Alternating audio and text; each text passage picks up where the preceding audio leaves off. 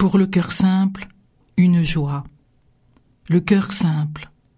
Mais qu'est-ce qu'un cœur simple pour Dieu? Un cœur sincère et droit.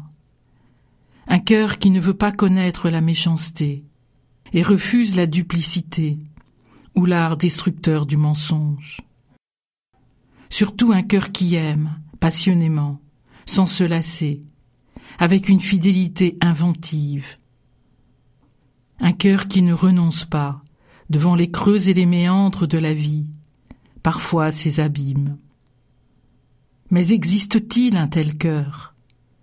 Un humain peut-il se prévaloir d'aimer ainsi, de devenir un, véritablement lui-même?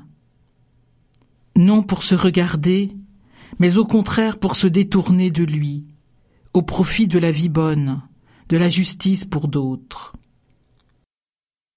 Moi, Seigneur, je suis empêtré dans mes ambiguïtés, ma part obscure, mes peurs, tout ce qui retient mon âme d'être vraiment libre, pour toi, mon ami et mon Dieu, pour d'autres, dont la peine, la question, la plainte, le silence m'implorent. en ton Fils. C'est ainsi que tu as vécu. L'homme vrai, le cœur pur.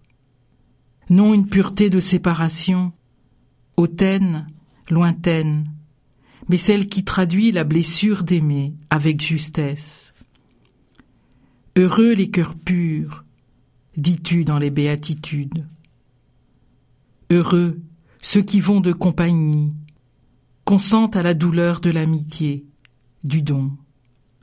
Ceux qui prennent tout ensemble, la peine et la joie, la colère et la douceur.